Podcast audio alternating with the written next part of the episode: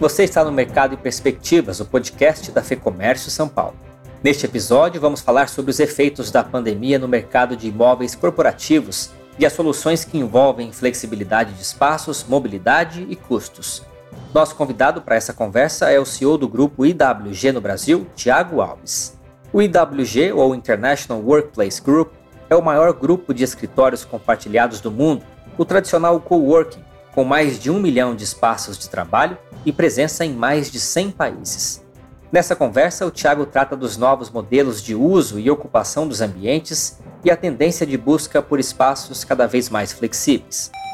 A pandemia trouxe para as empresas essa necessidade de pensar capital, pensar no, investimento estratégico e também olhar para prazo. Só quem estava preso num contrato de cinco anos durante a pandemia e teve que quebrar esse contrato e viu que a multa para quebrar um contrato de cinco anos é super pesada, sabe do que eu estou falando essa flexibilidade do cara poder ter seu espaço, dele poder crescer e diminuir a qualquer momento, dele poder começar pequeno e depois ficar grande. Ele já não tem que pensar em começar grande, porque senão depois ele não tem espaço. E ele não tem que investir, virou moeda de ouro nos dias de hoje, quando a gente está falando de escritórios. Para entender como funcionam as modernas opções de coworking e também as tendências nesse campo, que podem ajudar a sua empresa a ser mais competitiva, Vamos ouvir então o Thiago Alves em mais um episódio do Mercado e Perspectivas. Thiago, obrigado pela entrevista. Eu gostaria de começar com uma reflexão sua em relação aos novos modelos de trabalho. Antes de falar em toda essa avalanche que a pandemia causou, já existia uma, uma relação uh, uh, de trabalho flexível crescente. Como que estava esse modelo antes da pandemia, Tiago? Obrigado mais uma vez pela entrevista. Bom, obrigado vocês pelo convite, um prazer estar aqui e falar de um tema que é tão atual, né? tão interessante. Sim, as, as mudanças no panorama dos ambientes de trabalho já vinham acontecendo de maneira muito forte nos últimos anos. Se eu puder voltar um pouquinho aqui, Fernanda, a última crise que o Brasil enfrentou ali em 2014, 15, 16, período pré-impeachment, pós-impeachment, é, ele trouxe a necessidade de empresas se reinventarem muito rapidamente com relação aos ambientes de trabalho, seja porque muitas empresas precisaram diminuir seu espaço, ou seja porque muita, muitas pessoas perderam seu emprego, precisaram empreender, seja porque para reter talento as, as, empresas começaram a ter que ter muito mais do que só uma mesa e cadeira no escritório, seja porque o capital ficou caro e da noite para o dia as empresas não podiam mais investir. Isso fez com que o mercado, principalmente o nosso mercado de escritórios flexíveis, crescesse de maneira muito forte nesse período. E quando a gente olha para os drivers agora desse período é, no finalzinho da pandemia, quer dizer, a gente ainda está né, numa parte pesada da pandemia, mas pensando para frente de maneira positiva, a gente vê que os drivers são exatamente os mesmos que fazem com que as pessoas busquem novos produtos voltados ao trabalho. O trabalho hoje é um trabalho mais híbrido, é um trabalho mais flexível. As pessoas querem trabalhar é, de uma forma que ela possa passar um, dois dias em casa, três dias no escritório, ela não quer estar mais presa à jornada, ela não quer estar mais presa ao horário. Né? Teve uma coisa que todo esse período do home office forçado, que eu brinco aí com o pessoal, Fernando, que eu chamo de home forced, né, forçados em casa, mas teve uma coisa boa de tudo isso, é que as pessoas viram que mobilidade é chave quando o assunto é a sua produtividade. Então, quanto mais tempo eu me desloco para ir trabalhar, quanto mais tempo perco com horas perdidas, é horário que eu estou perdendo qualidade de vida ou estou perdendo produtividade. Agora, nem todo mundo conseguiu nesse home office ter uma boa estrutura em casa. Então, esse novo modelo de trabalho que as pessoas estão olhando para agora, que a gente chama carinhosamente de trabalho híbrido, ele está muito ligado entre você ter um trabalho 100% conectado, na nuvem, com todas as suas ferramentas na nuvem, de forma que você possa, a partir de um computador, um celular, um tablet, trabalhar de qualquer lugar, em qualquer dia, a qualquer horário, né, e de qualquer forma. É lógico que não são todas as empresas que estão aptas no dia zero a começar com essa metodologia de trabalho, né? Principalmente business, negócios que eram mais analógicos no passado, tendem a se digitalizar, mas talvez não na mesma velocidade a qual outros business, principalmente a área de serviços, que se digitalizou muito rápido durante essa pandemia, mas com certeza é, essa relação de trabalho está sendo modificada. Vou trazer só um ponto aqui que eu acho que é interessante para todo mundo que está nos ouvindo aí no podcast. É que a pandemia trouxe a necessidade não só de empresas se reinventarem, como de profissionais se reinventarem. E isso eu acho que é uma das primeiras vezes que a nossa geração está vendo isso. Né? Se você pensar bem, Fernando, no passado, o Brasil sempre teve crises constantes. Né? Então, o empreendedor brasileiro, a empresa brasileira já estava meio que calejada a passar por crise, a gente sabe como é que funciona, mas é a primeira vez que o mundo todo e todo mundo está em crise, está participando, está tendo os mesmos tipos de restrições, o mesmo tipo de problema, está tendo que lidar com o mesmo é, ambiente de negócio desfavorável, e isso está separando empresas é, que estão um passo à frente aí no, em termos de gestão, é, segregação de atividades, é, conhecimento da sua operação a fundo, mantendo a sua cultura de nomadismo digital e fortalecendo gestão de pessoas. Então, uma das coisas que está saindo muito forte agora das relações de trabalho é gestão de pessoas, né? Nem todo mundo era gestor, muita gente era chefe. De repente, quando todo mundo está em casa, é difícil ser chefe, né? Controlar horário, controlar jornada, controlar esse tipo de coisa, quando as pessoas não estão mais ali naquele espaço físico, elas estão apenas no virtual. Antes, quando a gente entrava na casa de uma pessoa, a gente pedia licença. Agora não, né? A pessoa abre a câmera, tem toda aquela exposição de tudo que está acontecendo na casa da pessoa, que a gente sabe que pode ter é, um certo perrengues, que muitas vezes deixa a pessoa mais é, inibida ali na hora de performar e tudo mais. Então, tudo isso fez com que gestores tiveram que se reinventar. A, a, a busca por cursos de gestão nunca foi tão alta igual nesse período de pandemia.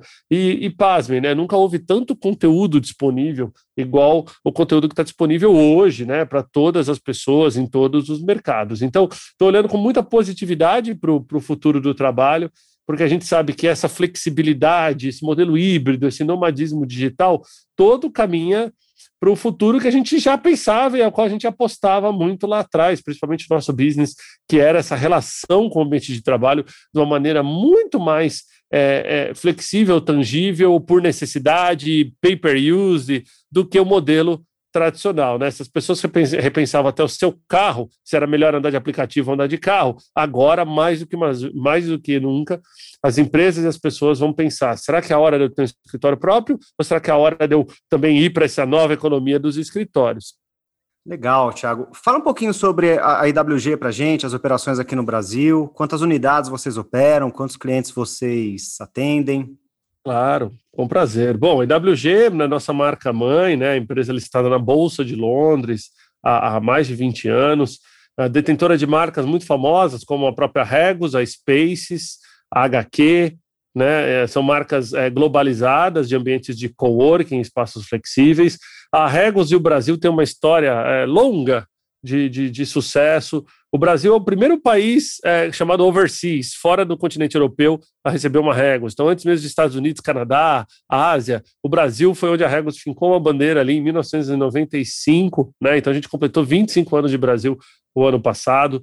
Uh, uma operação muito, muito robusta no Brasil. Hoje a gente tem 70 unidades né, são mais de 32 mil clientes, né, uma, uma empresa que tem uma, uma, uma, uma, história sólida aqui no mercado brasileiro. Como eu disse antes aqui no podcast, né, nós já passamos por várias crises no mercado brasileiro, sabemos bem operar no Brasil, uh, crescemos bastante nos últimos anos, né, dado esse novo movimento das empresas buscando os espaços flexíveis, grandes empresas buscando espaços flexíveis. Uma coisa interessante, Fernando, muita gente olha para o co-work, acha que o co-work é para empresa pequena. É, ao contrário, metade dos meus clientes são empresas grandes internacionais, para você ter uma ideia, né? Então, é, e a gente está na, na, na, vanguarda desse movimento, no mundo todo são 3 mil é, e 500 unidades quase, agora para 2021, presente em 126 países, né? Com faturamento super sólido. Então, isso é muito bacana porque. Uh, uh, eu consigo trazer bastante experiência de fora para o Brasil, mas também exportar bastante experiência do Brasil para fora. Os centros de negócio, como a gente chama, são feitos para funcionar de maneira super padronizada por marca. Então, um cliente da Regos do Brasil, ele sai aqui da Avenida Paulista, ele chega em Salvador, ele encontra a mesma Regos, ele chega em Fortaleza, ele encontra a mesma Regos, se ele for para Miami, é a mesma Regos, se ele chegar em Tóquio, é a mesma Regos. Isso é muito legal, né? E e, e, os clientes são globalizados nesse sentido, eles podem usar qualquer unidade do mundo todo, né? Esse sempre foi um driver da nossa empresa, uh, de trazer essa democracia aos espaços de trabalho. É para todo mundo, né? tem empresa pequena, média, grande, super grande, super pequena, e também a gente tem um produto que, na verdade, pouca gente sabe, mas que foi trazido para o Brasil pela Regos, que é o escritório virtual, inclusive. Né? Muito se fala de escritório virtual hoje em dia, que é quando você tem o endereço, o atendimento telefônico, o endereço postal e um endereço, mas você não está lá todos os dias, né? E principalmente agora nessa pandemia, quase que 30% da demanda aumentou de escritórios virtuais, exatamente por pessoas que estão em casa, mas que a empresa não pode estar registrada em casa por questão de zoneamento, junta comercial, etc. Então ele ainda precisa do endereço comercial para poder ter a empresa funcionando. E para isso ele conta com essa modalidade de escritório virtual, que foi a Regos que trouxe para o Brasil, então, no, no, finalzinho de 94, começo de 95, quando a gente estreia aqui oficialmente, e que hoje eu, eu diria que é um dos principais. É, produtos aí do pós-pandemia, né? Já que se virtualizou boa parte do trabalho, mas o Brasil ainda é um país, né? E quando a gente está falando aqui com comerciantes, com o pessoal aí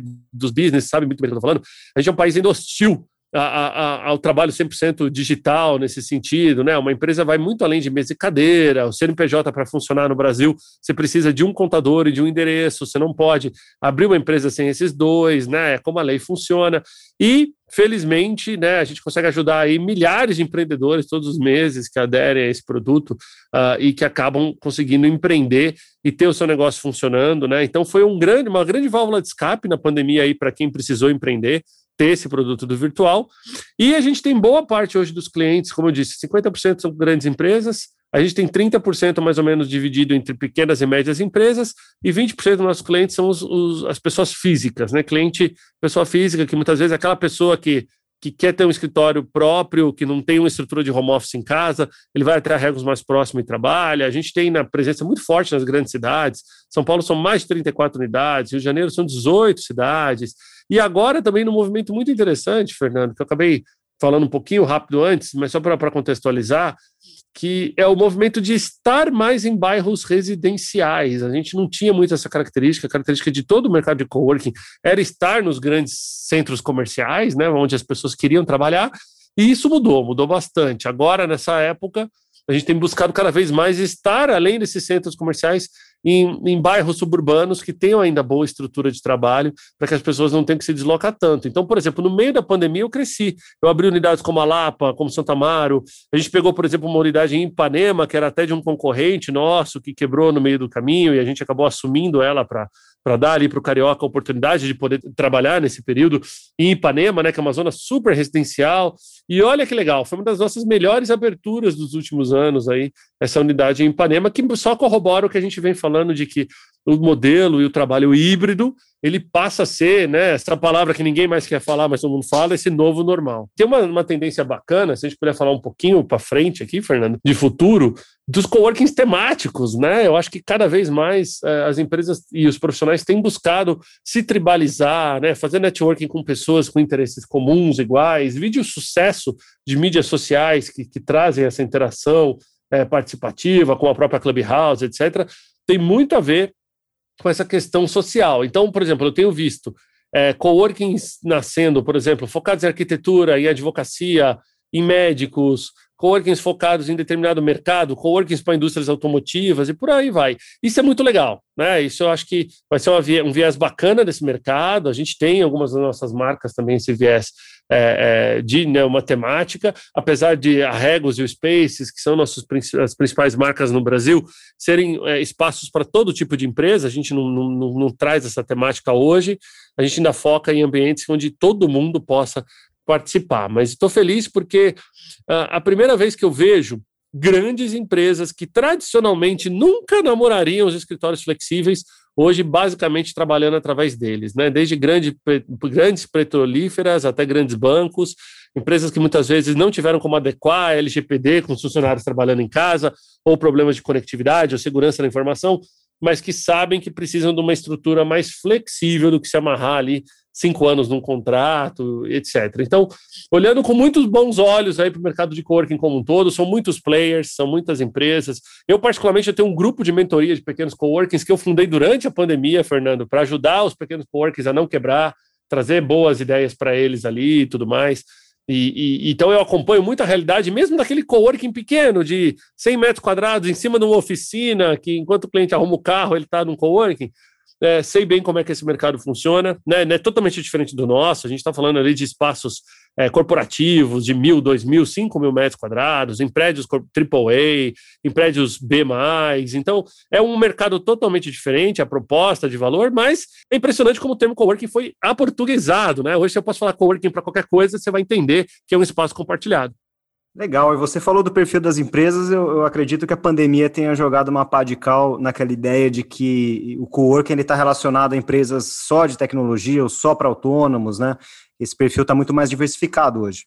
Muito mais. Na verdade, é, eu acho que a pandemia só reforçou de que o coworking serve para todo mundo, e a pandemia trouxe uma super oportunidade para o mercado de coworking, que foi dar visibilidade a, a, ao quão importante é você não desprender capital para montar um negócio próprio. Então, por exemplo, se você for montar um escritório hoje de 500 metros quadrados na região da Faria Lima, você vai investir de 500 mil a 2 milhões de reais, dependendo do nível do seu fit-out, né, do nível da sua construção ali, né? Do nível do mobiliário, do nível da tecnologia da informação e por aí vai. Se você for para um espaço de coworking, você vai pagar uma mensalidade e você não vai investir nada. Então, hoje, em momentos onde o capital virou um novo rei, porque as empresas ficaram curtas de capital durante essa pandemia, quantas empresas não quebraram por não ter dinheiro para pagar funcionários e tudo mais? Pô, será que realmente eu vou começar, vou, já vou voltar investindo em imobilizado mais uma vez? Não. Então foi legal porque a pandemia trouxe para as empresas essa necessidade de pensar capital, pensar no, no investimento estratégico e também olhar para prazo. Só quem estava preso num contrato de cinco anos durante a pandemia e teve que quebrar esse contrato e viu que a multa para quebrar um contrato de cinco anos é super pesada, sabe do que eu estou falando, né? Então, eu vi isso acontecer, Fernando, nas nossas operações. Um cliente, em média, alugava com a gente por um ano, 12 meses, né? Então ele ficava, tinha os que ficavam um dia, tinha os que ficavam 10 anos, mas em média era um ano. Durante essa pandemia, essa média caiu para sete meses que, que isso me leva a entender? O brasileiro está tomando decisão de curto prazo, muito mais do que antes. Então, se o coworking já era curto prazo comparado com os escritórios tradicionais, mesmo no coworking o prazo ficou mais curto ainda. Então, você imagina você falar que hoje qualquer empresa que tiver que tomar uma decisão de dois anos no cenário atual é quase impossível, concorda? Eu acho que nem eu, nem você, nem ninguém consegue definir como a gente vai estar daqui dois anos, né? Pede que em março do ano passado a gente achava que isso ia durar três meses. Uh, e a verdade é que essa decisão de longo prazo ela afeta demais o balanço das empresas. Por isso que a gente está vendo empresas gigantescas correndo para espaços flexíveis. Uma coisa também que foi legal de desmistificar durante esse período, Fernando, é de que o coworking é aquelas áreas compartilhadas, né? Aquilo é só um pedacinho do coworking. Não chega a ser 10% do nosso portfólio, são áreas compartilhadas. Os outros 90% são áreas privativas, onde cada empresa tem o seu espaço, a sua área, o seu controle de acesso. Então, ela pode é, trabalhar da forma como ela quiser ali dentro daquele espaço, não tem que se preocupar em tirar, porque outra pessoa vai usar. E isso, essa flexibilidade do cara poder ter seu espaço, dele poder crescer e diminuir a qualquer momento, dele poder começar pequeno e depois ficar grande. Ele já não tem que pensar em começar grande, porque senão depois ele não tem espaço. E ele não tem que investir, virou moeda de ouro nos dias de hoje, quando a gente está falando de escritórios, né? Então, é, eu acho que o brasileiro, nesse ponto, tem uma vantagem comparado com o resto do mundo, porque a gente tem um perfil de usuário do Brasil das pessoas que precisam é, de vantagens financeiras para tomar decisões, principalmente envolvendo o escritório. Uh, muitas vezes, em outros mercados, você tem muito escritório que é incentivado. Ó, tem um escritório aqui e você tem incentivo de impostos, você tem incentivo disso. O Brasil tem pouco disso. A gente acha que tem muito, mas tem muito pouco, na verdade. Né? A gente tem incentivos, muitas vezes, municipais, mas principalmente no setor de serviços, isso aí já caiu por terra uma vez que você tem que recolher o imposto no município que você presta o serviço. Então, não faz mais sentido aqueles escritórios super baratos daquela época que a gente viveu, não sei se você é da mesma época que eu, Fernando, mas que uh, uma empresa de contabilidade tinha mil empresas registradas ali no endereço, por exemplo, é, a, em Barueri, porque era o ISS era 0,25 em São Paulo era 5. Isso não existe mais. Então, se isso não é mais um diferencial competitivo, volta para os diferenciais novos, né? Agilidade, menos risco, não quero risco de propriedade, e ter uma modalidade pay-per-use passa a ser esse novo normal para tudo, para carro, para escritório, uh, para qualquer tipo de custo que a empresa possa ter. Legal, você citou agora a questão contábil, eu pergunto, a legislação como um todo, ela está acompanhando essa flexibilização, esse novo modelo, Tiago? Sim, o mercado de coworking já tem uma legislação própria, tá? É super avançada, uma legislação recente, ali de 2005, que regulou todo o mercado de coworking, a possibilidade de existir escritórios virtuais, a possibilidade de registro nas empresas fiscal né, em endereço fiscal nos espaços de coworking, modalidade para que as empresas possam funcionar tanto como serviço quanto como é, venda de material. Então é um mercado bastante certinho, né? É, principalmente para empresas grandes como a gente. A gente é auditado duas vezes por ano por empresas como a KPMG e tudo mais. Então é, o nosso modelo é super funcional. Uh, o que hoje eu acho que uh, muitas empresas estão descobrindo é exatamente os benefícios contábeis de migrar para esse modelo. Legal. E, Tiago, para aquelas empresas que ainda estão olhando para a política de flexibilização de trabalho delas e precisam desenvolver essa política, para onde que elas têm que olhar? Que, quais pontos são fundamentais para você, de fato, conseguir centralizar a operação, gerar, de fato, um trabalho flexível? Oh, é importante que a empresa entenda o seu momento de qual a necessidade de escritório e qual o uso de escritório. Então, por exemplo, meu escritório vai ser meu ponto de encontro de pessoas uma vez por semana, uma vez por mês, uma sala de reunião vai por flexível.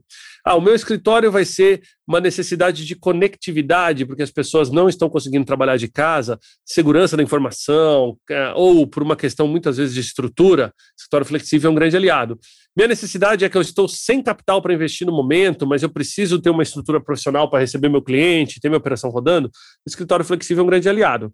Aonde que o escritório flexível não é um grande aliado, e que aí eu acho que todo mundo tem que sempre pensar, é quando você tem áreas próprias. Né? O que, eu quero dizer com áreas próprias? Tem muita empresa que investiu em real estate, né? ela investiu em imobiliário no passado, adquirindo laje, adquirindo casas e tendo é, é, escritório próprio nesses, nesses pontos. É lógico que contra, não tem como você competir contra custo zero, né? Só que eu realmente sugeriria com que essas empresas repensassem hoje propriedade de imóveis. O mercado imobiliário não está um dos melhores aí para venda de imóveis, mas tem muitos fundos em busca de boas aquisições pensando no futuro. O mercado imobiliário brasileiro hoje tem uma vacância é, razoável, só que se o Brasil crescer forte, a vacância vai ser suprimida rapidamente, porque a gente não tem um, um, um pool de escritório suficiente para atender todas as empresas. A, a, crise de 2014 deixou um legado ruim aí nesse sentido. Muitas construções pararam, era para retomar em 18, 19,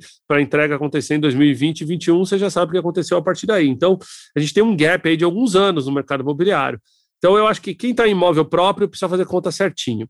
Quem não está imóvel próprio, está alugando, com certeza tem que olhar hoje para o custo de aluguel e fazer o custo total de propriedade, tá? Somar aluguel, manutenção, limpeza, seguro, custo de operação, facilities, recepção, colocar tudo isso e falar, opa, quanto que efetivamente me custaria essa modalidade no coworking. Lembrando que a grande maioria dos coworkings o preço é por cabeça, não é por metro. E esse é um erro grande, Fernando, que, que as pessoas comparam. Que, ah, eu alugo 200 metros aqui, Lá no coworking eu tenho 20 pessoas. Pô, aqui é meu preço por pessoa. É, mas 200 metros você está alugando corredor, está alugando banheiro, está alugando uma série de áreas que nos coworkings você não paga por elas, você paga só pela sua área privativa. Então tem uma mudança de mindset, mas eu até sugiro com que as pessoas, quem quiser, quem estiver ouvindo esse podcast, quiser entrar em contato comigo, eu posso direcionar para que as pessoas é, conheçam. E a gente tem vários white papers já publicados no mercado, né, vários documentos publicados no mercado que ensinam com que as, as, as empresas façam contas. Só para você ter uma ideia, Fernando, hoje são 16 contas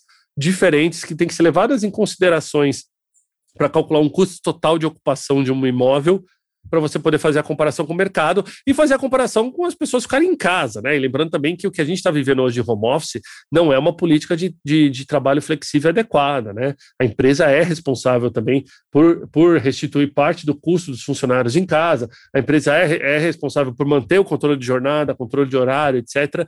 Então, é, mesmo aqueles que forem deixar em home office, eu sugiro né, que, que tomem bastante cuidado aí, porque a legislação brasileira tem uma zona cinza grande quando o assunto é teletrabalho. Nós ouvimos o Thiago Alves, que é CEO do grupo IWG no Brasil. E eu encerro esse programa com um convite. Se você é empresário e está aberto a soluções para reduzir custos e deixar a sua empresa mais competitiva, acesse o lab.fecomércio.com.br. É o espaço onde os associados da Fecomércio São Paulo podem encontrar de graça conteúdos econômicos, trabalhistas e jurídicos para todos os tipos de empresa além de uma série de vantagens e benefícios. O link está aqui na descrição. Esse foi o Mercado e Perspectivas. Eu sou Guilherme Baroli. A entrevista e o roteiro deste episódio são de Fernando Saco e a edição do estúdio Johnny Days. Obrigado pela sua companhia e até a próxima.